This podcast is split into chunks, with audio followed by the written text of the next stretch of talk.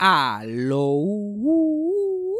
Bienvenidos a Eso fue Sarcasmo. Mi nombre es Fabián Castillo. Pasando por aquí para recordarles que nos pueden seguir por Instagram. El Instagram es Fabián Castillo PR.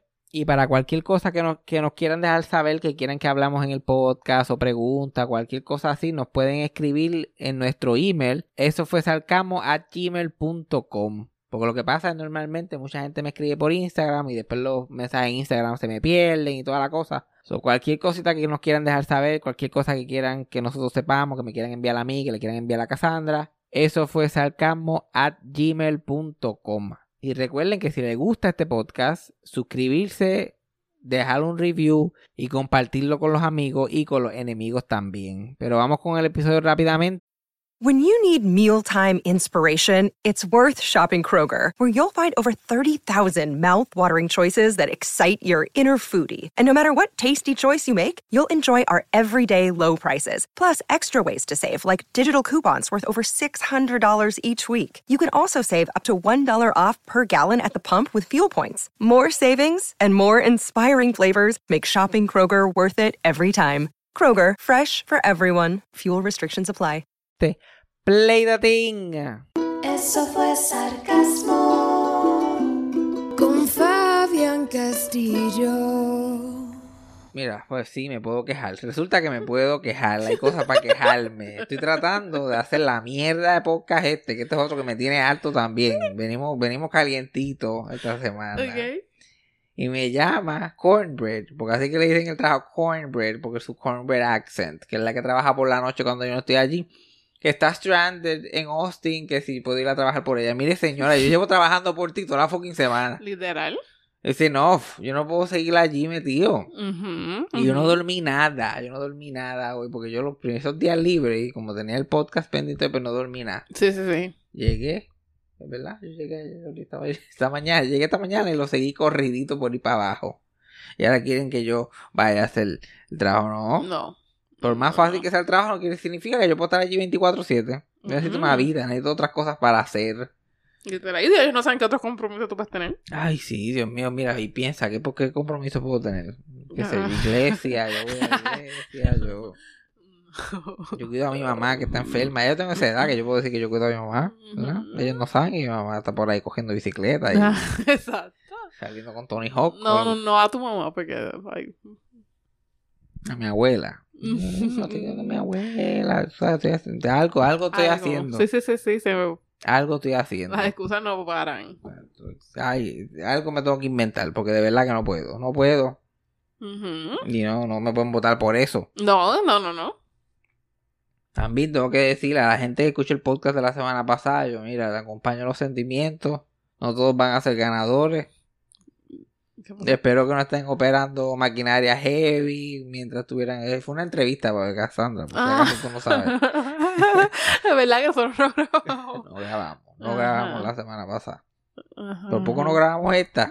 Cassandra, por primera vez la encuentro. Yo, mira, el, el-.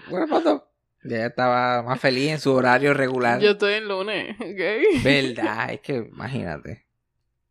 Ay, pues desde la última vez que nos reunimos, Ujú. Mi abuela tuvo un cumpleaños. Sí. Mi abuela Milagro, by the way. Cassandra siempre me pregunta.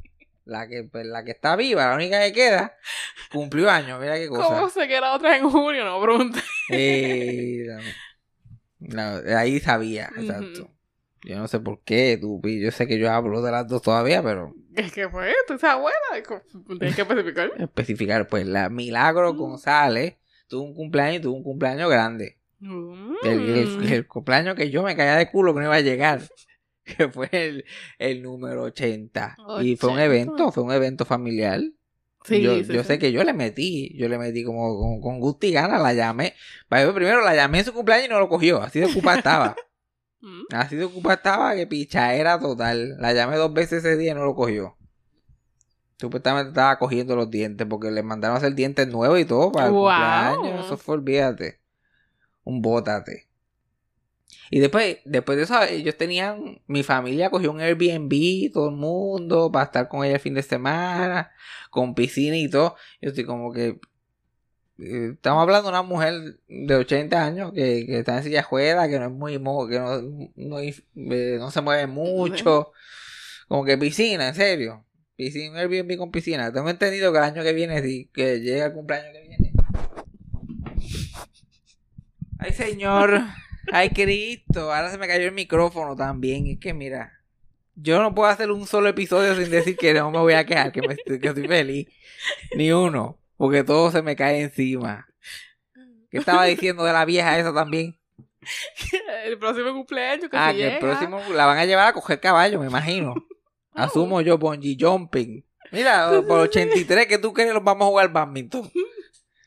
Sí, sí, sí, sí. No entiendo por qué se lo cogió eso ya es un sitio con piscina, porque ya se... Para ella no, eh, obviamente para ella no era. Para ella no era, para ella no era. Alguien más estaba pensando, ¿qué podemos hacer para el cumpleaños que va a estar cool para nosotros? Y así mismito fue que mi abuela lo interpretó al principio. Ma- tengo entendido que mandó a todo el mundo para el carajo cuando le dije, mira, vamos a poner Airbnb con piscina y todo, y irán ustedes. Porque también se le olvidó decir que era para su cumpleaños. Ajá. Y yo mira, vamos a ponerme, ajá, adiós, váyanse. Fue una pejeta allí y qué sé yo qué más. Y mi mamá dijo, pues nos, vamos nosotros. Literal. Nos vamos nosotros. Y ahí como que la convencieron de que se montara en el cajo. Pero la pasó bien, la pasó bien, porque cuando llegó allí, estaba todo el mundo, todo, por lo menos todo el mundo que está todavía en el país. Ajá, sí, sí. Y la pasaron de lo más bien, sorprendentemente. Mira, la pasaron tan bien que ni fotos se sacaron. Y a mí eso me preocupó. Sí. Yo en el fin de semana yo no veía fotos ni nada. Yo, anda, ¿por qué ahora pasó aquí? Yo di- y yo me imaginaba, yo dije, esta no fue. Fue un escándalo allí, porque lo que vi fue como una foto de la piscina pelada del Instagram de mi tía y una foto así pues, de la piscina pelada del Instagram de mi mamá, como que no había nada. Y yo, Ujú. esta mujer formó una pejeta, no fue. No fue. Porque yo sé, y después cuando hablé con mi abuela, cuando eventualmente cogió el teléfono, lo confirmé, que a ella no le gusta ir a, a quedarse a sitio. Y porque en el interior lo que hay es ese complejo del el baño, yo voy a caber en el baño, yo voy a poder usarlo sola, la casa va a ser cómoda, ella no quiere estar en sitios que ella no se sienta cómoda. Claro, claro. Y como esta gente a veces son tan bujos que no piensan en esos detalles, ellos cogen, y yo, yo lo primero que pensé, no tiene, cuando me enteré, yo, pues eso no tiene escalera, ¿verdad? ¿Sabes? Porque lo cogen, lo cogen con Sí, seis escalones. Sí, sí. Y después, ah, no, olvídate, la cogemos por el pelo la arrastramos, olvídate. Y ella no quiere que la cojan ni de aquí a la esquina. Entonces, hay que mucha gente en silla está como que me cogen al hombro y cogen la... No. Ella quiere estar en el piso. Ella no llegó a los 80 años dejando que cualquiera la coja por ahí. Exacto. Especialmente esos atletas que están en la familia de ella. No, no, no, no, no, no, no. Ella la dejan en el piso. Pero el sitio resultó ser cómodo y toda la cosa. Más por casualidad. Porque era, eh, eh, era un Airbnb de alguien de Geocaña. Porque no se pueden ir Oh. muy lejos. Eh, Yo me coger un Airbnb. Yo, si coger un Airbnb para el cumpleaños de ella, pensaría, ok, Airbnb accesible, área tal, qué es lo que hay, que tenga... No, ellos- no, el fulanito tiene un Airbnb, nos va a dar un deal, nos va a dar un tratito ahí. Y vamos para allá. Y tiene piscina. Tiene piscina, Sí, sí, que eso sí. es lo más, es lo más importante. Y nada, y la pasaron bien, pero yo no sé qué fue lo que mi abuela hizo. En realidad, porque todo el mundo la pasó bien y nadie me mencionó a mi abuela en todos los cuentos. No, chacho, lo pasamos cabrón. Y mi abuela lo que le hicieron a ella fue que yo pienso que es el mejor cumpleaños de todos. Que la, un- la novela esa turca que ella ve actualmente aparentemente está en Netflix, uno de estos streamers, like completa. Y se la pusieron a adelantar. Y esa mujer se saltó ahí de novela adelantada. sin saberlo. Sí, sin sí, saberlo. Todo el día, mientras todo el mundo era feliz. Ella era feliz también sentada allí en el televisor viendo a su farmaculo, lo que sea que estaba viendo. Mi tío me dijo que como que después de siete horas, como a la hora séptima ya salió, y dije, esta novela ha durado mucho hoy. Nadie le dijo nada. Nadie le dijo nada. Nadie no, se va a adelantar. Ahora, ahora va a tener que estar nueve meses viendo lo mismo que ella vio ya. ¿Qué que le dañaron, le dañaron una de sus únicas actividades. Pero como ella no iba a decir nada, Ujú. ella no va a decir nada, porque si ella, ella, si ella experimenta algo que ella ya vio, ya sabe ya quedarse callada. Ella sabe ya quedarse callada. Y yo, como sabía que estaba ocupada, pues la dejé. Yo digo, la llamo en la semana cuando ella esté en su casa haciendo nada, tú sabes, y le metemos, y le metemos con gusto, y le metimos. Y le metieron. Hablamos cuatro horas y cincuenta y pico de minutos. Eso. La, pri- la, la primera eh, tres horas y media fueron, fui, fui yo. Y Yo estaba ah, hablando, pasándola bien que se más. Yo traté de enganchar a las tres horas y media. Y eso, tú sabes que siempre que uno va a enganchar con alguien, siempre hay como un stretch. Ajá. Pero con Milagro González de una hora y media, casi dos horas. Que esa mujer siguió por ahí era que ya, ya había calentado. Ajá. Muchachos, eso le dimos la vuelta a la vida ahí completa. Y, y genuinamente porque de que ella está medicada, esa mujer está otra vez cuerda.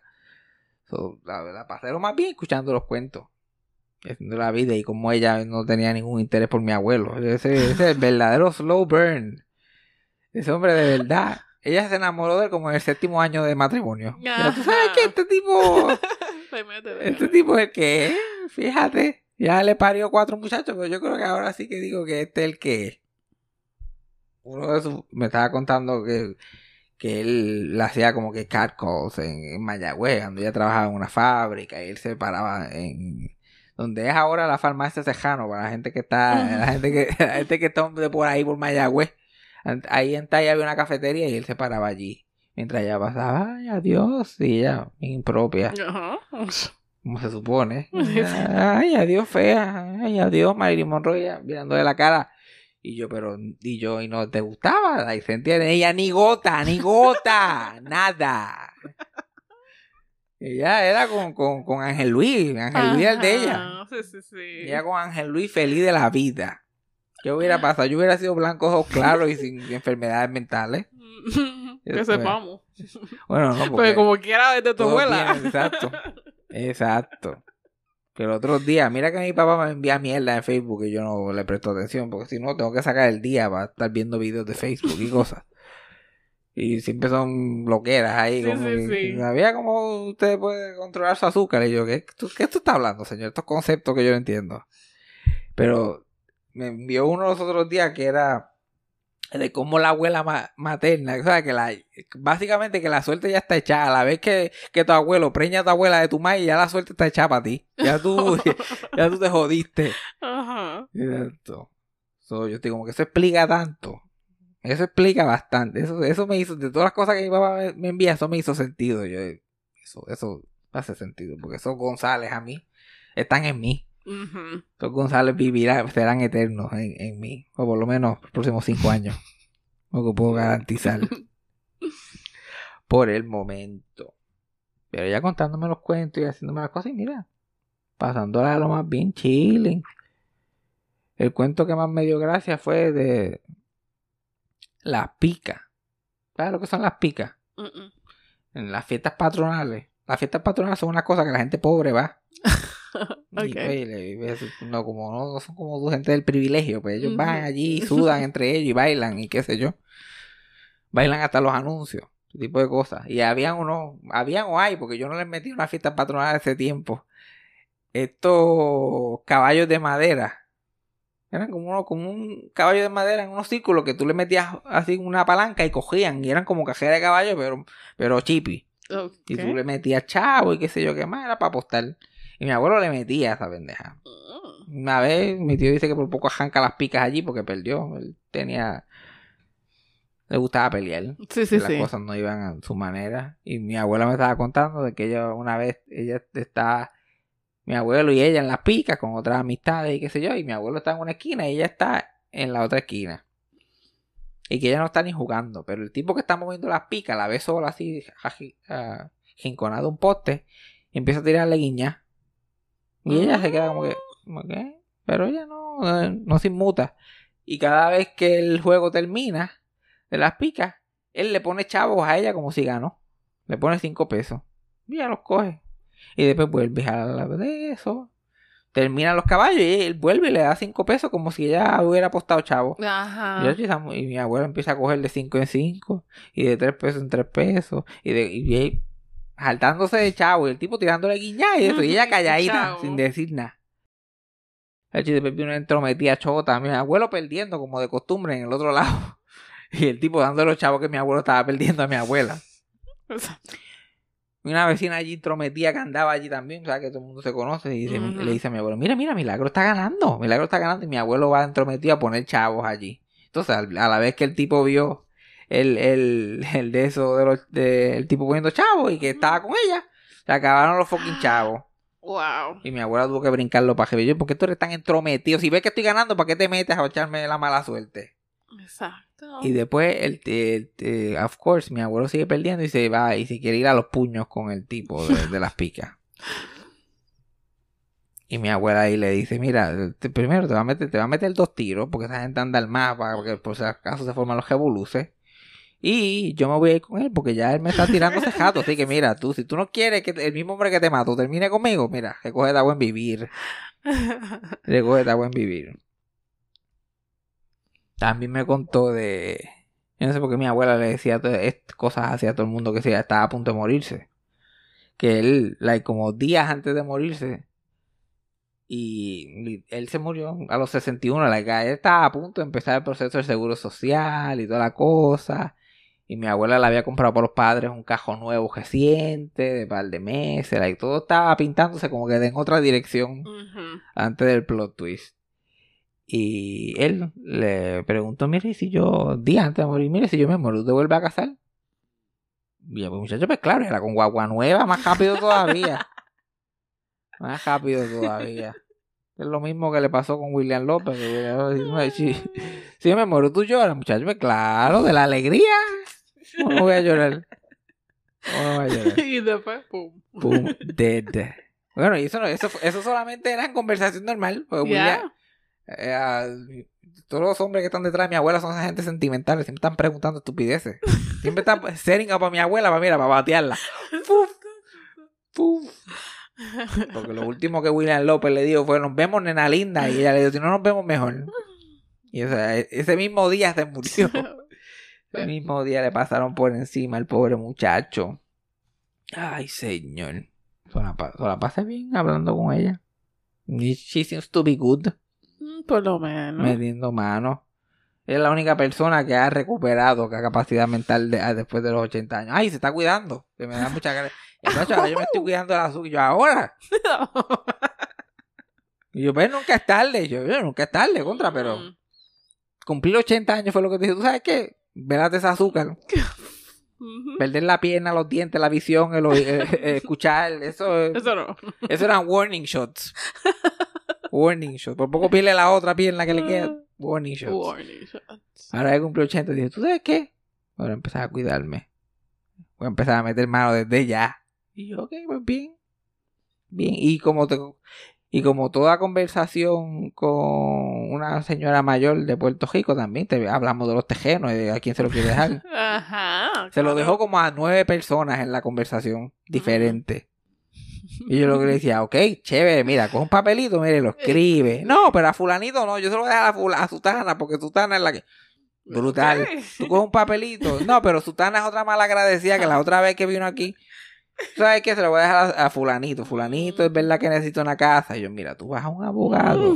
Y tú le... pe- No, pero es que ese es otro. Él me, me regaló una blusa ahí que ni me sirve. Yo no se lo voy a dejar.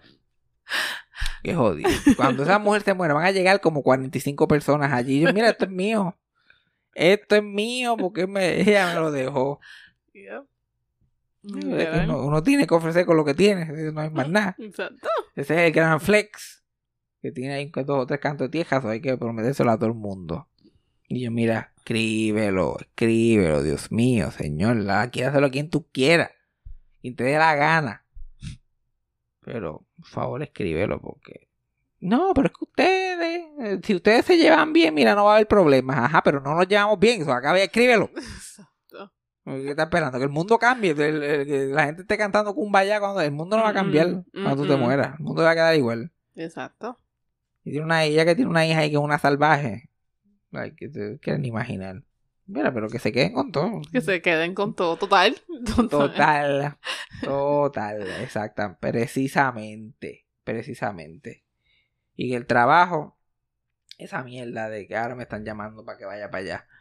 Porque está, porque la que se supone que trabaja hoy está estanca en Austin. Y yo, primero, ¿qué carajo haces en Austin? ¿Por qué tú estás tan fucking lejos? Ujú, ¿me entiendo? El Austin está como una hora afuera. Tú viajas una hora para ganarte dos o tres pesos a la- a- a- por hora. Sí, Yo no, sé, eso no. yo no sé cómo eso está cuadrado. Yo que vivo al lado, no me da. Los chavos no me dan. No es costo efectivo No para es costo gasolina. efectivo. Yo no, no sé qué está haciendo esa mujer. Pero yo no voy para allá. Mm, mm. Yo no voy para allá. No, no vas para allá. Pero fuera de eso me va, me va bien el trabajo. Puedo decir. Lo, lo mejor de trabajar solo allí en el ambiente relax es que la puedo cagar sin miedo.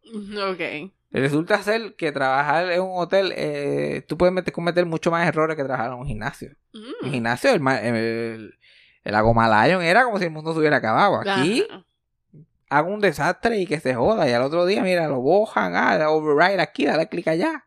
Sigue lo que está verde.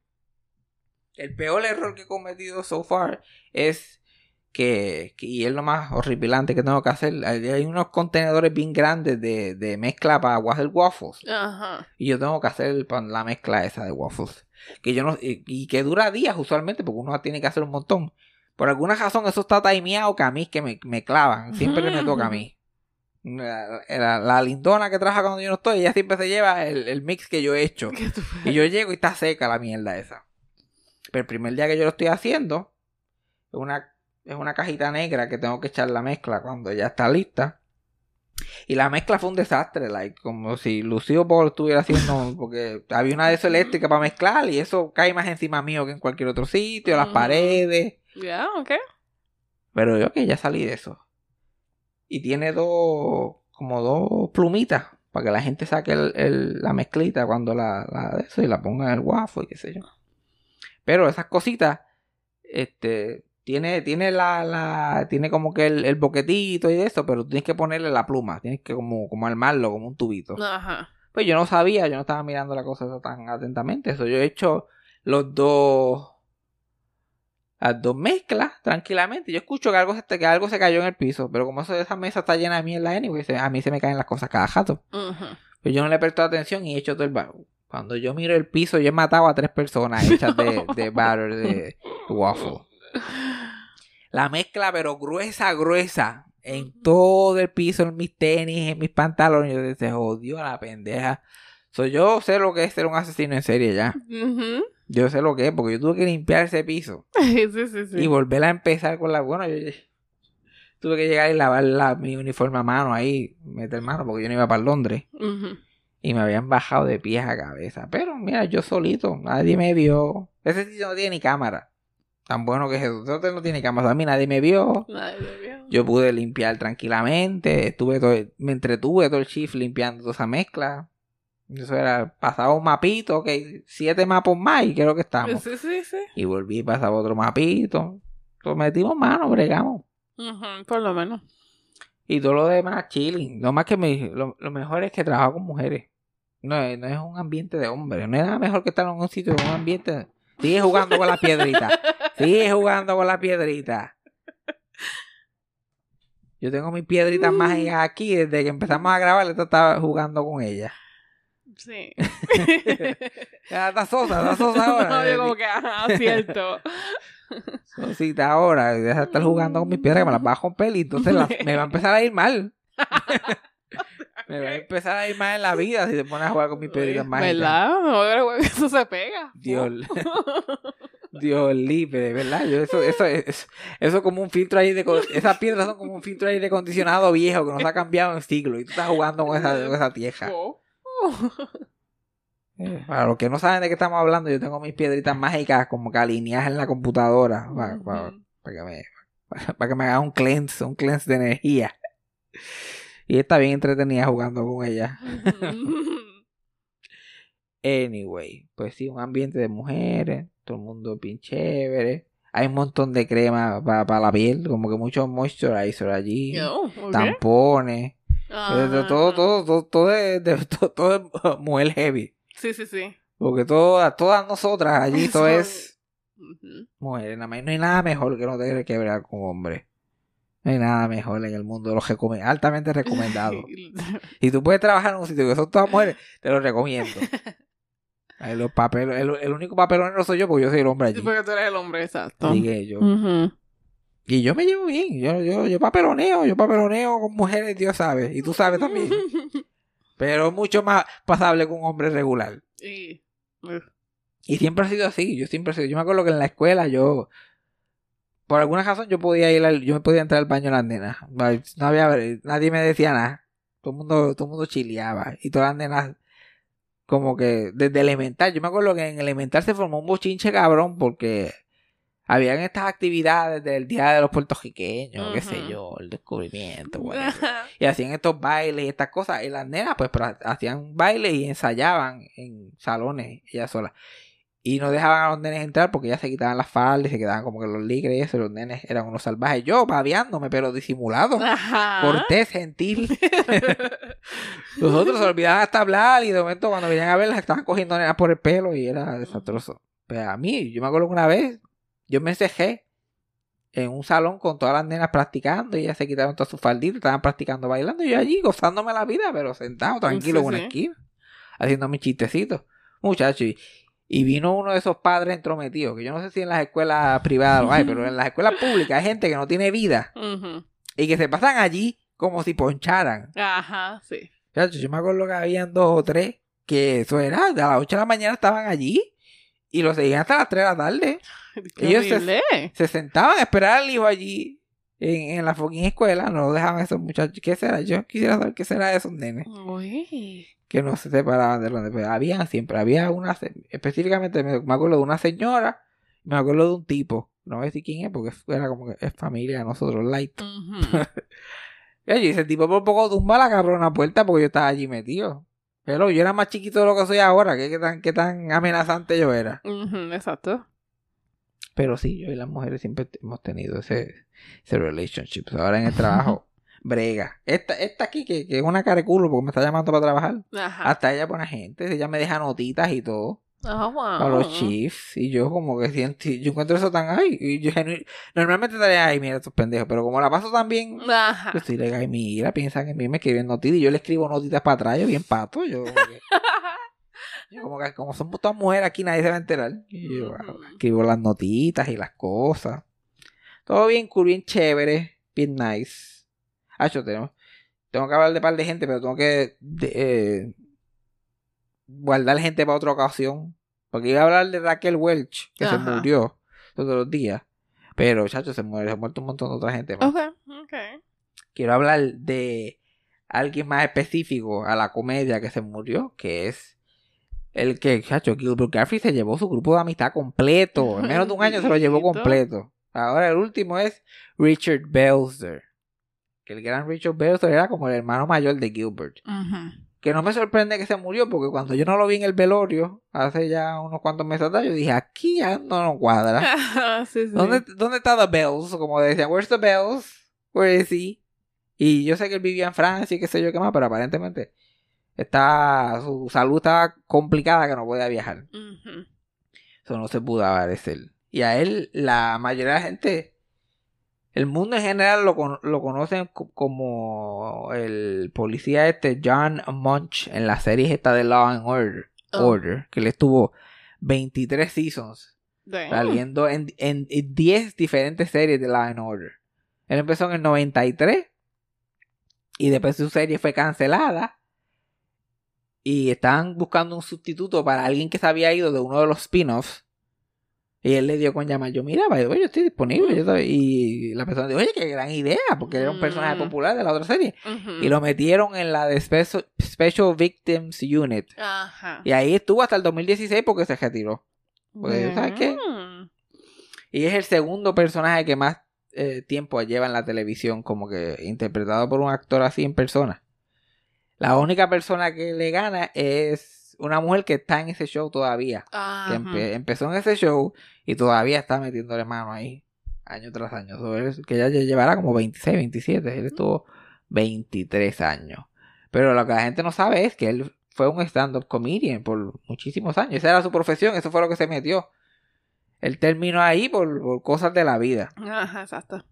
Like, él, eh, y mucha gente que lo conoce como stand-up comedian no sabe que él empezó con ese grupito de Saturday Night Live, ese elenco original, los Chevy Chase y toda esa gente. Él empezó haciendo producciones en teatro con ellos. Y después los cogieron a todos para Saturday Night Live menos a él. ¿No? Y él se quedó ahí medio puyú. Porque su talento en general, especialmente haciendo stand-up, era de... ¿Cómo te digo? Él no tenía material. Él era un stand-up comedian tan bueno y tan natural que él se paraba allí y hablaba. Todas las noches él se paraba y hablaba y la gente se me daba de la risa. Eh, ok. Por eso lo convirtieron en el host oficial de Catch a Rising Star, que era uno de los clubes de co- comedia premier en los 70. Que por cierto, el dueño de, el fundador de Catch a Rising Star se murió esta semana también. Ajá, se murió el dueño de Catch a Rising Star y se muere el MC también. Y se murió Gilbert recientemente. Y Catch a Rising Star res- eh, res- eh, rezó. Cerró en hace en diciembre también. No. Todo- se fue. Todo. Uno detrás del otro. Y Gilbert, que no hace ni un año que se murió, que él empezó allí también. Ujú. Él tiene un talento de hacer stand-up supernatural. Uno de sus beats era literalmente cualquier mujer que estuviera en el público que, que quisiera darle su cartera. Él abría la cartera de ella y con las cosas que había allí hacía una rutina, hablaba 20 minutos y ahí introducía al primer comediante. Así. Mm. Era un talento que era bien específico y. y, y, ¿sabes? Eres. Cuando eres uno de los mejores stand-up comedians, a veces eso no traduce a nada. Como que eso no se traduce en televisión, no se traduce en película, no se traduce. Como que estás bien jodido a, a hacer algo en vivo todas las noches en un club Ajá. para que funcione. So, él como que le- se jodió en ese aspecto. Pero Lord Michaels, que producía Saturday Night Live, como que le dio pena con él y lo puso a calentar el público. Oh, ok. So, él estuvo con ese elenco original esos primeros cinco años de Saturday Night Live, pero haciendo el warm-up y haciendo lo que hacía en los clubes, pero allí se ganaba un par de pesitos. Catch a Rising Star lo fundan en el 72 y él empieza a ir todas las noches. Igual que los Billy Crystal y los Adam Sandler y los Larry David y Eddie Murphy y Gilbert Garfield. Él conocía a Gilbert, Gilbert cuando Gilbert tenía 16 añitos.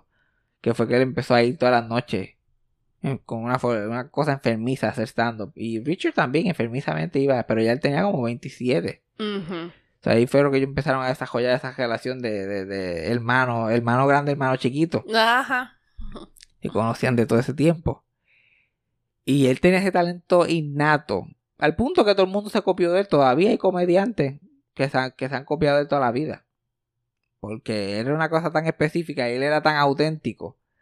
Que cuando la gente es súper auténtica, es cuando la gente, todos los demás otros comediantes de pacotilla que hay por ahí, le joban todo.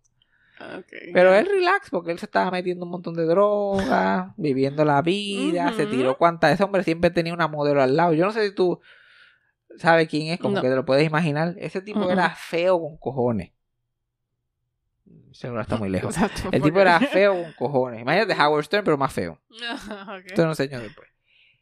Pero era, era, él era tan cool No. y, y todo el mundo dice que era tan, que algo raro para los comediantes, tan decente y tan, y, y tan querido entre la comunidad. Él no estaba con mierda, él no era celoso de nadie, él hacía lo de él. Y si te podía ayudar, te ayudaba. Entonces siempre con esta, estos ya, él era como que tenía ese Big Dick Energy de Pete Davidson. Yeah. Estos trench coats negros, largos, uñas pintadas. Esto es el 73, Mm. 74. Gafas siempre, las gafitas finitas así negras. El tipo, él andaba en su mundo, él andaba en la de él. Sí, exacto. Él andaba en la de él. Y con esta facilidad que él se trepaba ese micrófono, con el cigajillo en la boca, me- metiéndose perico con cojones.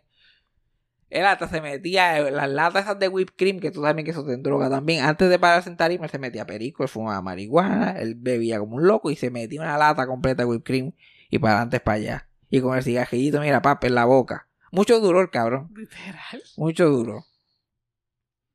Y le metía mano a lo que sea. Y cuando Gilbert empezó a hacer Howard Stern todo el tiempo, eventualmente empezó a llevarse a, a Richard Bel- Belzer con él.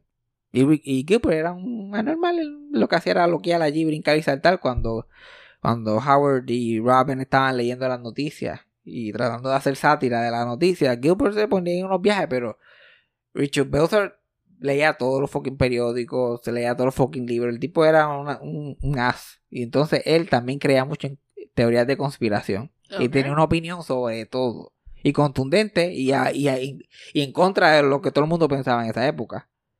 So, cuando él empezó a salir en Howard Stern, Howard Stern era loco con él porque se iban unas peleas pico a pico. Él le decía a Howard Stern que tú eres un racista, tú no entiendes. Esto es lo que está pasando ahora con el SIDA, este es el gobierno que quiere matar a la gente gay. Esto era... Él súper adelantado a lo, que, a lo que ahora sabemos, él lo estaba diciendo en ese Sí, momento. Y todo el mundo era este loco con las conspiraciones, tipo no sabe. Y ahí fue que el productor de La Oro lo escuchó. Y dijo, oye, este tipo tiene como una buena personalidad, quiero hacer un personaje basado en él. Y ahí fue que él gozó de verdad. Ese fue su... De ser un stand-up comedian terminó siendo un programa, un drama estos de policía. Encontró su éxito, siendo el graciosito de allí. Y vistiéndose igualito, como sabía. Tenía una excusa para vestirse de negro todo el tiempo y tenía el- las gafitas y todo. Porque él tuvo 20.000 talk shows y cosas en cable, cuando el cable todavía no era ni tan grande. Pero nada nunca funcionó como cuando lo metieron en esos shows.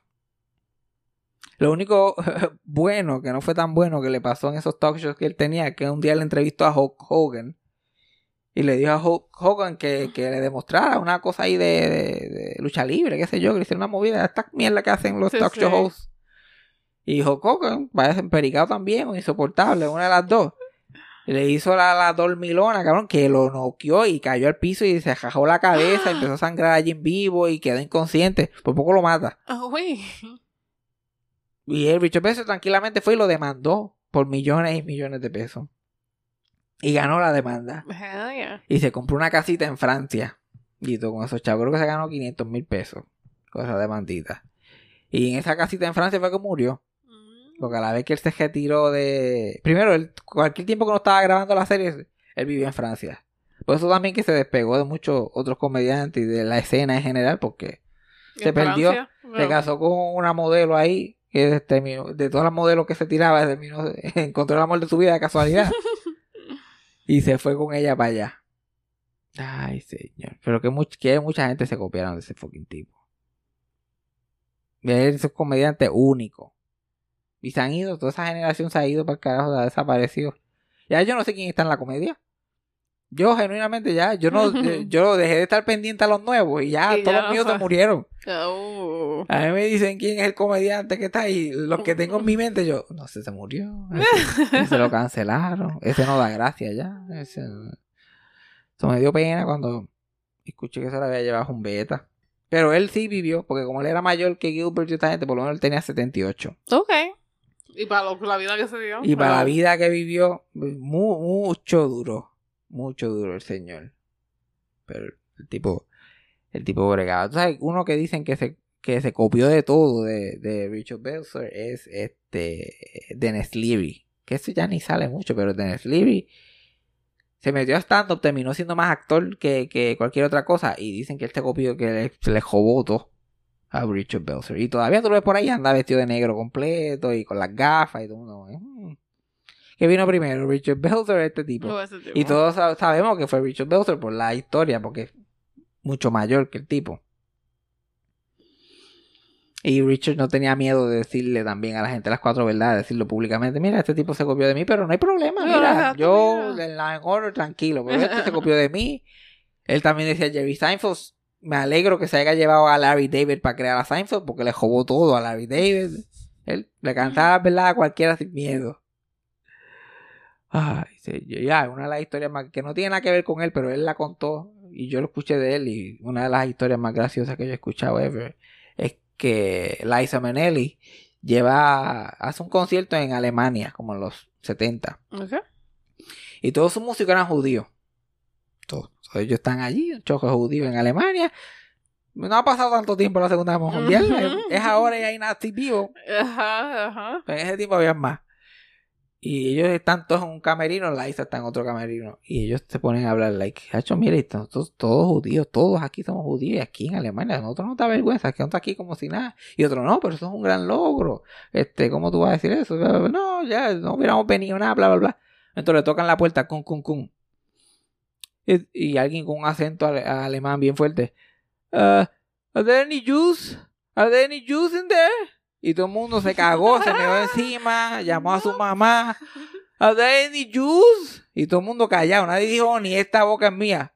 Y él, ¿Are there any Jews? ¿Are there any Jews in there? Liza wants orange juice. Do you have any juice? Ellos vieron su vida pasar por sus ojos.